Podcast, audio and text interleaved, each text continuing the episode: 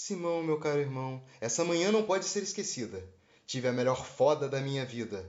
É palavra que não pode ser removida.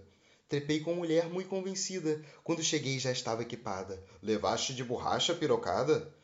Não, digo que ela estava preparada. Camisinha, lubrificante. Ah, ela me deixou arfante. Senti-me como um infante, a primeira vez. Foi melhor que sexo a três. O único problema é que agora enfrento um dilema. Simão, tenho-te em grande consideração. Presta atenção, falo-te de aberto coração. O que dizer não sei sequer. Só sei que mudei o meu conceito de mulher. E não me refiro só ao cozinho, Simão, o chibio era igualzinho.